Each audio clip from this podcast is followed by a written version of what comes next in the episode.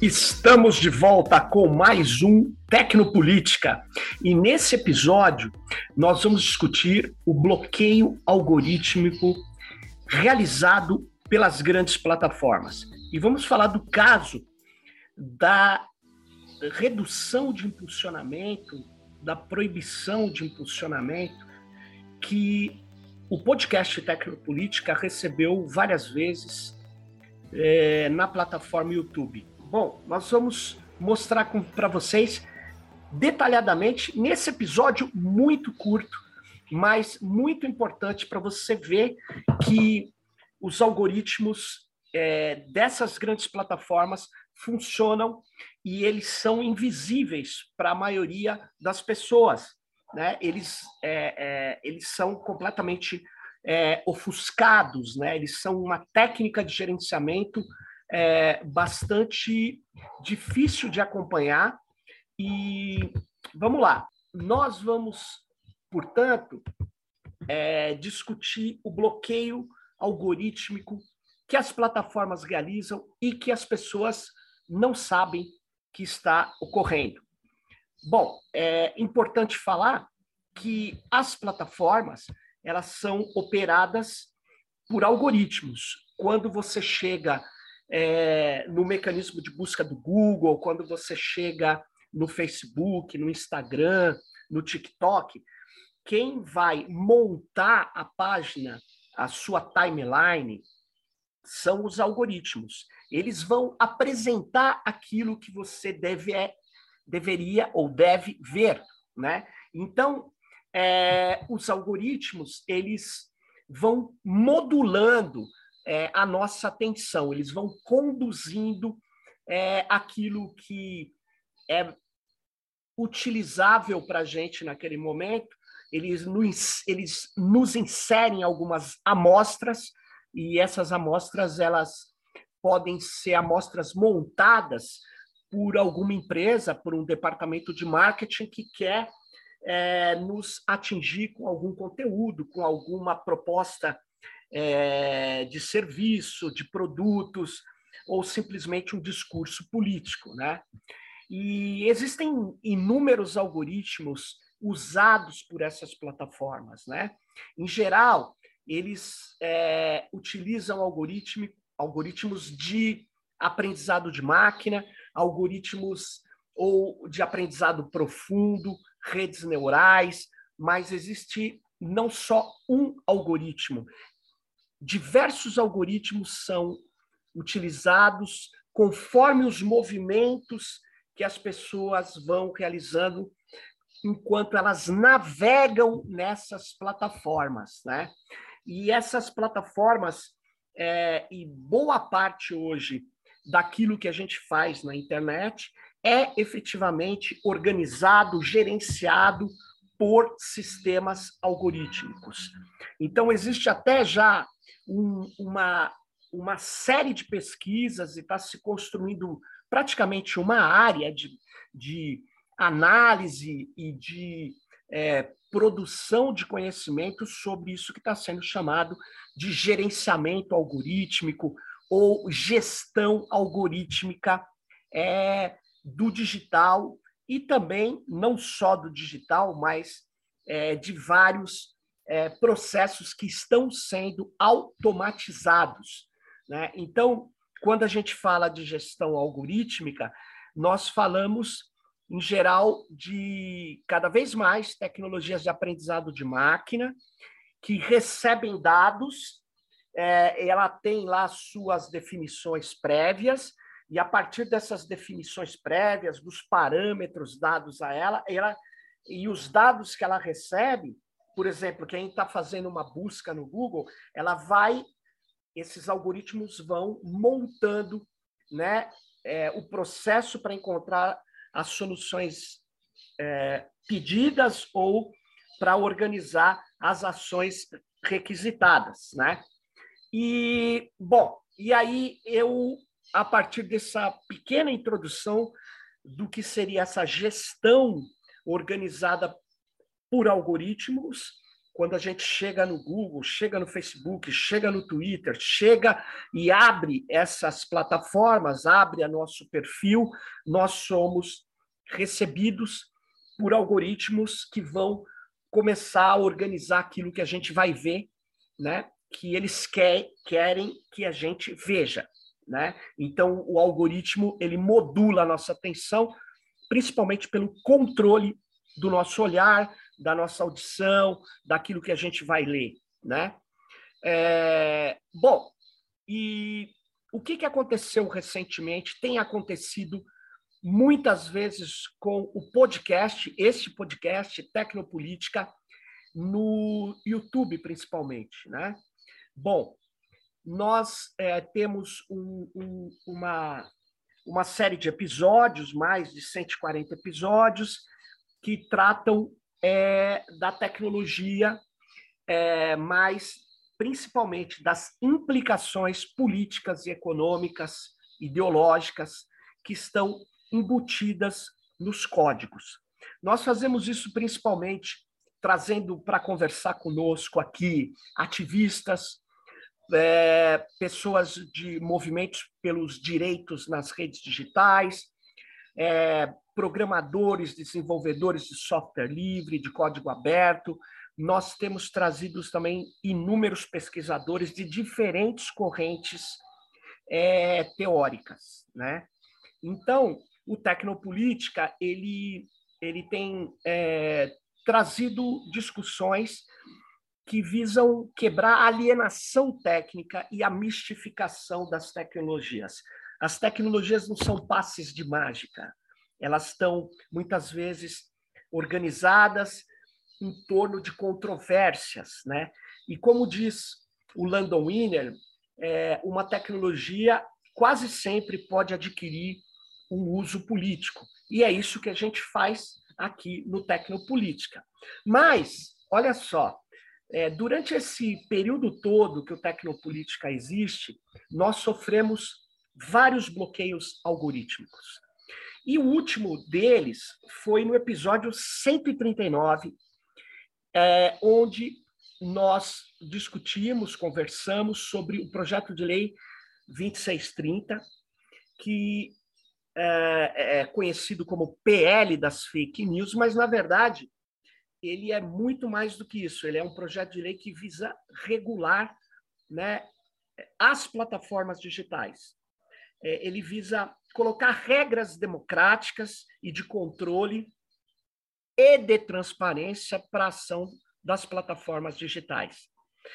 E a Renata Miele, que já foi é, da Frente é, é, é de Defesa da, da Democratização das Comunicações, que é coordenadora do, do Barão de Tararé, que é um instituto de comunicação, de democratização da comunicação.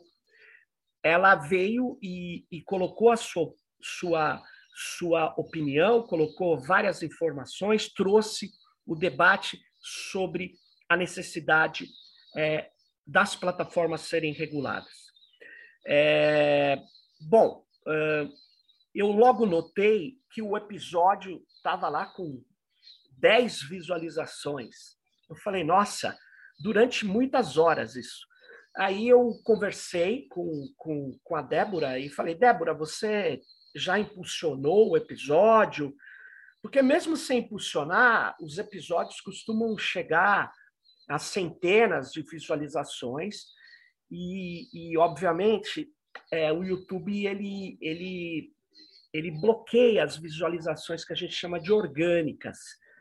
Ele, ele, ele quer que você impulsione aquele conteúdo, etc. Aí a gente tem feito alguns impulsionamentos. E nesse impulsionamento, é, para que mais pessoas possam ver o episódio, ou seja, saber que ele existe e se caso elas queiram, elas acessam o episódio no YouTube, é, o que nós vimos é que a gente, eu acho que um dia depois, recebeu a informação de que esse episódio não poderia ser impulsionado. Vocês estão vendo, quem está agora aqui no videocast, é, nós recebemos essa informação aqui, né?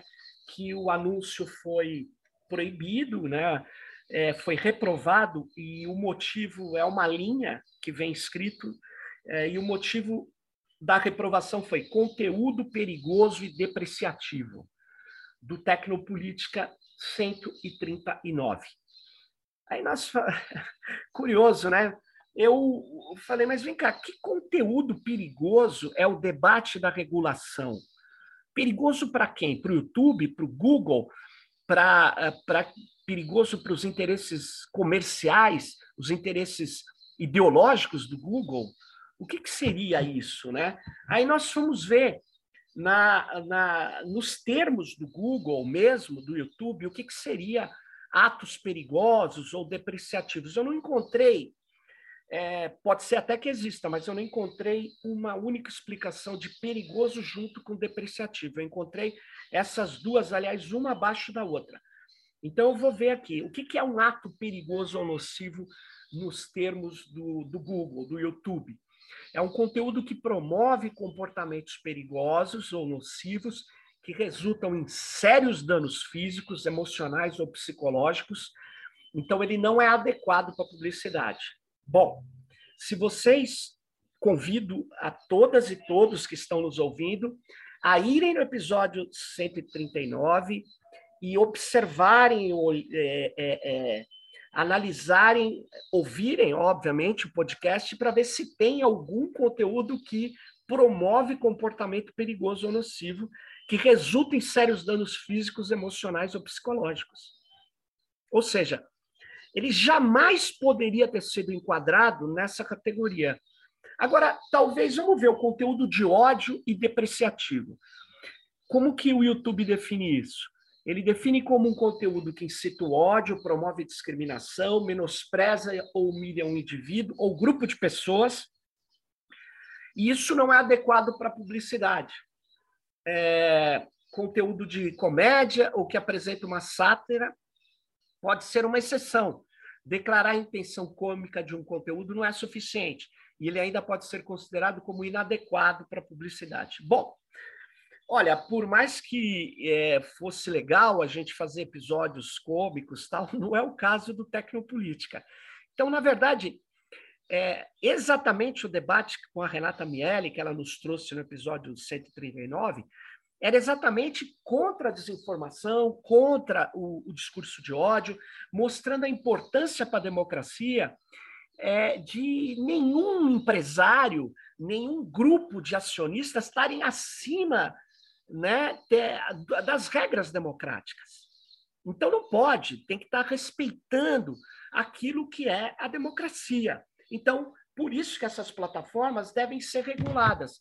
Mas não, aquele episódio exatamente que clamava pela e, esclarecia a ideia da regulação, colocava inclusive eu mesmo no episódio fiz críticas a alguns pontos do PL é, 2630, mas veja, é, isso não quer dizer que se eu tenho um artigo ruim, que todo projeto é ruim. É claro que é preciso ver bem esse artigo, mas isso estava sendo apontado e discutido. Esse, esse episódio foi bloqueado, recebeu um bloqueio algorítmico. Passado algumas horas, o YouTube desbloqueou, mas não explicou por que tinha sido bloqueado. Por que e qual parte do episódio continha conteúdo perigoso ou depreciativo.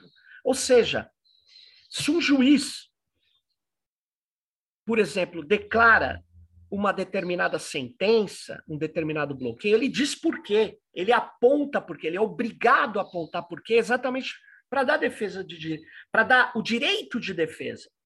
No caso dessas plataformas, elas têm uma posição de censura privada acima do direito de defesa. Então, esses bloqueios algorítmicos do YouTube, eles são extremamente perversos. Eles são, inclusive, equivocados.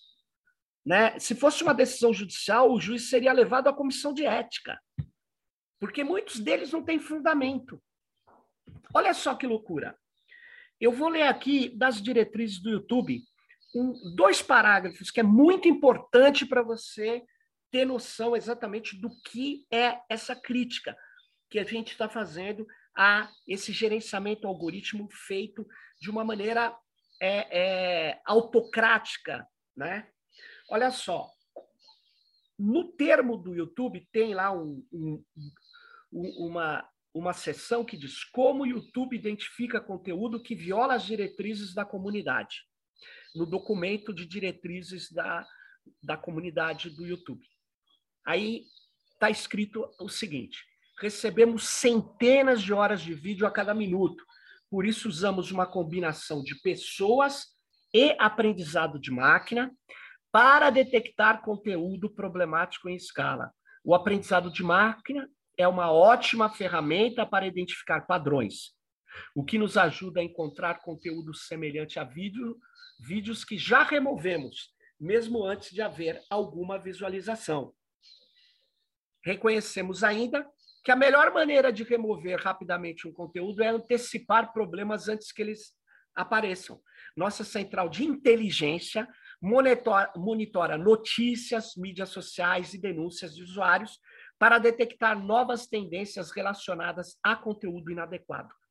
Além disso, a central trabalha para garantir que nossas equipes estejam preparadas para resolver os problemas antes que eles se tornem maiores.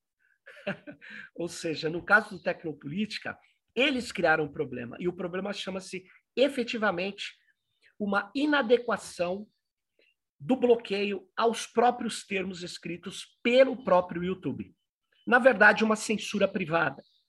Agora, lendo esse, esses dois parágrafos, ele diz que ele combina pessoas com aprendizado de máquina, mas será que é algum cara da extrema-direita que trabalha lá, que persegue o Tecnopolítica? Responda, YouTube. Que que. Ou será que é um erro do, do, do, próprio aprendizado de máquina? E aí eu vou mostrar. É, é, porque por exemplo, o Google, vocês estão vendo quem está no videocast, a tela, que quando você dava uma busca PL2630, a primeira coisa que aparecia era um anúncio do próprio Google contra o PL 2630, dizendo: o PL incentiva fake news, o PL 2630 pode prejudicar você. Ou seja, é um próprio fake news que o Google estava promovendo aqui, ó. Porque o PL 2630, ele não incentiva fake news. É óbvio que aqueles que estão contra o PL 2630, principalmente a bancada de deputados ligadas ao, ao presidente Jair Bolsonaro, ele queria excluir dos controles que o PL 2630 trazia os deputados. Exatamente porque a principal estratégia de alguns desses deputados é a desinformação. Então, eles queriam ficar fora do controle democrático da lei. E aí não dá, né? Não dá para aceitar que você retire senadores e deputados é, que passe a ter uma categoria superior ao dos cidadãos. Eles são representantes do cidadão. Eles não são aristocracia. Eles não são uma nobreza da sociedade. Ao contrário, se você olhar o parlamento, você vai ver que tem apesar de eles se chamarem de nobre deputado, muitos deputados ali e parlamentares não têm nobreza alguma, ao contrário. Né? Nós já vimos várias situações onde deputados são eleitos com muitos votos, mas são deputados que não mereciam estar lá por não cumprirem suas obrigações, por serem envolvidos com crimes, inclusive, né? Com crimes, crimes graves, aliás. Então, nós precisamos ver aqui que o próprio Google estava interessado em bloquear, né, em, em desinformar sobre o PL 2630. E nessa confusão, me parece que o podcast Tecnopolítica foi bloqueado. Só que eles viram que estava no meio do debate que reforçava a ideia de conter esse poder de censura, esse poder autocrático, esse poder ilimitado dessas plataformas. E aí eles rapidamente liberaram o episódio, horas depois do bloqueio ser denunciado nas redes sociais. Então eles recuaram imediatamente. Mas a minha dúvida fica: será que foi um funcionário do YouTube que persegue o Tecnopolítica? Ou será que foi um bloqueio algorítmico? Bom, o fato é que não dá para saber. Tanto é que o professor Frank Pasquale, eu sugiro que todas e todos que estão nos ouvindo possa ler esse texto, The Black Box Society, né? que ele mostra como é feito o processo de ofuscação, né? o processo de esconder as dinâmicas dos algoritmos. Então, um texto muito interessante que é, aqueles que querem entender o, o que está acontecendo nesse mundo digitalizado, dataficado, é muito importante que esse texto seja lido. Mas, veja bem, é, nesse esforço de combater o PL 2630, as plataformas ganharam, ganharam momentaneamente mais um tempo de é, autocracia extrema.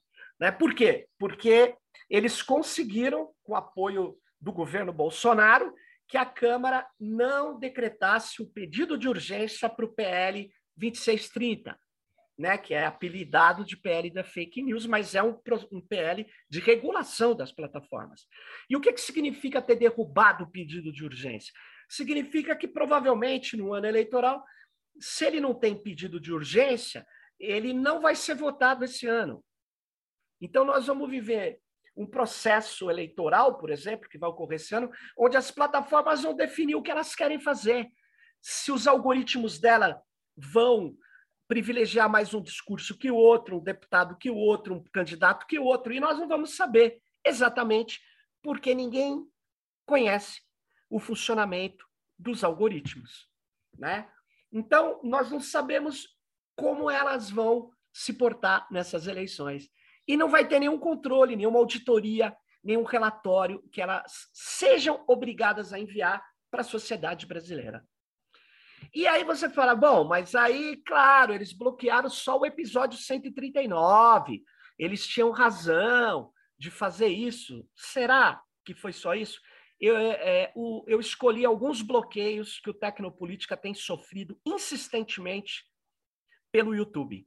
Bom, no episódio 130, onde nós conversamos, eu conversei com a Lígia Bahia, médica, pesquisadora de informações para a saúde pública, professora da UFRJ, é, nós tivemos é, esse episódio também bloqueado. Esse episódio chamava-se O Ataque pelos Dados na Saúde e os Riscos da Proposta de Open Health. Ou seja, a gente discutiu uma proposta do ministro Queiroga, que era é, é, entregar dados da saúde, dados sensíveis, para qualquer convênio médico, qualquer grupo econômico, econômico que quisesse atuar na área de saúde. Segundo ele, isso baixaria os custos da saúde. Na verdade, nós já estamos vendo a gente tem vários episódios do Tecnopolítica discutindo o problema da, da chamada saúde digital. Existem vantagens, mas existem riscos muito grandes. E existe uma ação, por exemplo, do Paulo Guedes e do Queiroga para privatização da saúde que entra por determinados procedimentos digitais. Mas eu sugiro que vocês ouçam o episódio 130 e vejam se tem razão é esse bloqueio que a gente recebeu aqui no episódio 130. Né? Ele foi reprovado porque existem restrições de anúncios políticos no Brasil. Sim, esse episódio discutia política pública de saúde, política de digitalização da saúde. Agora, por que, que esse episódio ele não, ele não podia ser impulsionado? O que tem de errado nele em discutir uma política pública. Essa é a questão. Na verdade, é uma discricionariedade intensa, porque ao mesmo tempo, vários sites que discutem política estavam lá colocando conteúdos, impulsionando e não receberam bloqueio.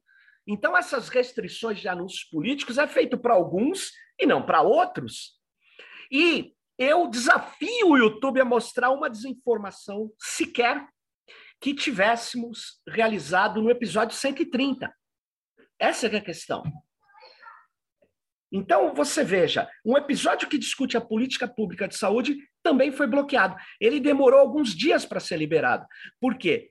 Porque, como nós não denunciamos e tal, né, não teve uma, uma repercussão, e aí eles se sentiram, na verdade, lá, vamos atrasar o impulsionamento desse conteúdo. Agora, veja só, vou pegar um outro caso. O episódio com a Sil Bahia, o episódio que discutia o Pretalab e a luta das mulheres negras na tecnologia, ele foi bloqueado também. Esse demorou mais de uma semana para ser liberado. Olha só, ele foi bloqueado e quem está no nosso videocast pode ver, eu estou mostrando aqui todas as telas de bloqueio. É, e o bloqueio foi apresentado é, porque o conteúdo chocante foi detectado, ou seja, ele foi considerado de conteúdo chocante.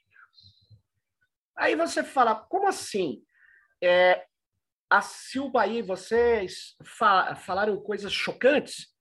É, sim, talvez tenhamos falado coisas que mostra a importância de cada vez mais as mulheres terem espaços que garantam que elas possam trazer a sua visão, a sua percepção para o desenvolvimento de tecnologias, mas, na verdade, o que, que é considerado conteúdo chocante nos termos do YouTube? Eu vou ler para vocês. Conteúdo chocante é um conteúdo incômodo, repulsivo ou chocante. Pode não ser adequado para a publicidade. Elementos chocantes sem censura não resultarão automaticamente na restrição de publicidade, mas o contexto é importante. Ou seja, um texto completamente aberto que diz que é um conteúdo incômodo e repulsivo. Sim, é muito incômodo, sim, ver que é, você tem né, um, um patriarcado, você teve várias situações de, onde as mulheres eram menosprezadas, eram bloqueadas efetivamente, é, e isso explica muitas vezes porque elas não, não, não se interessam pela área de tecnologia. Mas isso está mudando muito, porque avança a ideia é, de dos direitos da mulher, avança a luta contra o patriarcado e avança é, cada vez mais né, os os serviços, produtos que mulheres têm nos mostrado e têm mostrado uma qualidade igual, superior é, de todos os outros desenvolvedores. É, na verdade, você tem que abrir espaço né, para as mulheres poderem se desenvolver cada vez mais na área de tecnologia, né? É, onde existe um gap, uma, uma simetria muito grande entre é, desenvolvedores e desenvolvedoras. Mas, enfim, é, mesmo que você não concorde com isso, eu pergunto a você, por que, que isso é repulsivo? O YouTube não, não explica nada. Ele libera o conteúdo e fala, após revisão humana, o seu episódio foi liberado. Ou seja, eu vou mostrar alguns outros, tá? É, o episódio 56, onde a gente discutia a geopolítica, é, vamos dizer assim, a gente discutia a, a geopolítica do lítio, né? a gente discutia um material importante para toda a infraestrutura é, e hardwares e, e, semicondutores, enfim, a gente trouxe um, um, pesquisador especialista e esse conteúdo foi reprovado também, o episódio 56. Eu, eu peço, quem tiver curiosidade, ouça esse episódio. Ele foi reprovado por conteúdo chocante ele foi reprovado o impulsionamento. O 126, é, que dizia, o, trazia a pesquisa do próprio Twitter, reconhecendo que, analisando milhões de tweets de sete países, seis deles, apenas a Alemanha, que isso não foi considerado uma correlação importante, em seis deles, os algoritmos do Twitter beneficiavam mais é, o espraiamento, né, a distribuição de conteúdos de direita do que de esquerda. Mas isso não sou eu que estou falando. Se você ver esse episódio, você vai ver que tem o link, o paper, o próprio link do blog do Twitter que reconhece isso. Mas ele foi reprovado, dizendo restrições de anúncios políticos no Brasil. Enquanto isso, você pega aí o Brasil Paralelo, eu não vi essa reprovação ser feita. Eu não vi essa reprovação ser feita em vários discursos do Datena, que é um discurso violento, que está aí, na, que tá aí no, no YouTube. Agora, por que, que discutir que algoritmos que são invisíveis, que são opacos, que são é, que fazem a gestão, por exemplo, do YouTube, ele não está repreendendo determinado conteúdo de uma certa visão e não de outra. Quer dizer, por que, que isso é, é por que, que eles têm o poder autocrático de definir isso, enquanto eles falam que eles são neutros e tudo mais, né? Então, o que eu chamo a atenção de vocês é que não para por aí, tá? Eu vou só, eu selecionei alguns dos bloqueios que a gente tem sofrido insistentemente pelo YouTube. Um deles era o episódio 58, onde a gente inclusive criticava o rastreamento do que estava lá um artigo no PL 2630. Nós discutimos esse rastreamento e ele foi reprovado o impulsionamento por eventos sensíveis. O que, que são eventos sensíveis? Sensíveis. Ou seja, aí eu tive o episódio 61, né? É, também reprovado, né? É, que estava dizendo assim, ó, reprovado, requisito de certificado prévio do anúncio para publicidade eleitoral na Índia. Veja só, um arquivo que discute é, temas em língua portuguesa, que não tem nada a ver com a Índia, nem foi citado a Índia. Ele foi reprovado porque é preciso de um certificado prévio para ter publicidade eleitoral na Índia. Ou seja, ele, o algoritmo do YouTube, ele, ele, ele não tem só limitações, é, finalidades que a gente não sabe qual é, que pode ser politicamente nefastas. Ele tem erro também, tem viés. Esse aqui é nitidamente anúncios eleitorais na Índia, não permitido em Brasil. Está escrito aqui, olha só, para quem está no videocast. Ou seja, isso é uma aberração. Imagine esses caras sem controle, o que eles vão fazer de redução de visualizações de conteúdo, de bloqueio algorítmico de conteúdos que os algoritmos fazem e que pessoas podem fazer, pelo que eu entendi, contra determinados discursos. Então, eles vão poder considerar é, termos genéricos como esse, atos perigosos nocivos, conteúdo de ódio, quando você vai ler, não está especificado o que, que é isso, mas conteúdos de ódio continuam dentro da plataforma.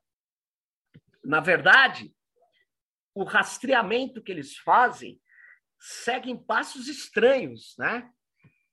Então, eu vou dar um exemplo. O, vocês devem estar acompanhando recentemente o caso do vereador do Rio, ex-MBL, Gabriel Monteiro. Ele, segundo um assessor, essa matéria do Olhar Digital, que eu vou ler o título para vocês. A matéria tem o seguinte título: Gabriel Monteiro fatura 300 mil por mês com o YouTube, diz assessor. Bom, o Gabriel Monteiro está com processo de cassação, certo? É, ele, ele, ele usava funcionários, segundo a imprensa, para é, atuar no seu interesse privado do seu canal do YouTube. Ele é um ex-PM, é, policial militar, que filmava ações e tal. Ele ficou muito, muito popular no YouTube e isso deu muita grana para ele. Ele até comprou essa casa, dessa foto. Quem está no vídeo é, cast nosso está vendo uma, uma casa num, num condomínio caro e de segundo a matéria de famosos na Barra da Tijuca, na zona oeste do Rio e ele tem, ele tem sido acusado de estupro, vídeos forjados, enfim, tem várias matérias, se quiser, você pode ir em, em, em órgãos sérios da imprensa é, e comparar as diversas é, matérias que tem sobre esse é, youtuber, porque antes dele ser vereador, ele é um youtuber. Só que o YouTube nunca é, reduziu o impulsionamento, ou se reduziu, Quer dizer, liberou várias vezes o impulsionamento de algo que é nitidamente perigoso, falso e nocivo. Mas ele continua ganhando, monetizando, ganhando muita grana do YouTube. Nós aqui não ganhamos nada do YouTube. Então, veja bem, eu estou dizendo claramente que as plataformas têm um poder discricionário? Não, eu estou dizendo que elas têm um poder arbitrário. Né? E essas plataformas, elas precisam ser controladas. E elas estão bloqueando o podcast Tecnopolítica, porque o Tecnopolítica exatamente faz é esclarecer essas determinações políticas que não tem nada de técnica, não tem nada de inocente, de entretenimento. Então, por isso que nós vamos tentar é, fazer esse teste para ver se esse podcast vai ser bloqueado também. Então, nós gostaríamos de mostrar para vocês a perseguição que o Tecnopolítica, a redução de visualização que o Tecnopolítica tem, tem tido no, nos seus episódios. Episódios que eu peço é, é, é a colaboração de vocês para que seja é, observado e vocês deem a sua opinião se eles são efetivamente né, conteúdos impróprios ou se eles trazem um debate sobre uma visão de que a tecnologia não é neutra, ela pode carregar determinações políticas, econômicas, ideológicas e até mesmo religiosas. Então, a gente decodifica as tecnologias e traz esse debate para vocês. Se você gostou, dê um link aqui e distribua. Fale para os seus amigos e amigas é, entrarem, ajudarem o nosso canal, porque nós estamos sendo bloqueados. Eu poderia ter o dobro desses bloqueios mostrados aqui. E se o YouTube quiser, eu posso continuar mostrando. Mas senão fica muito chato, porque é mais do mesmo.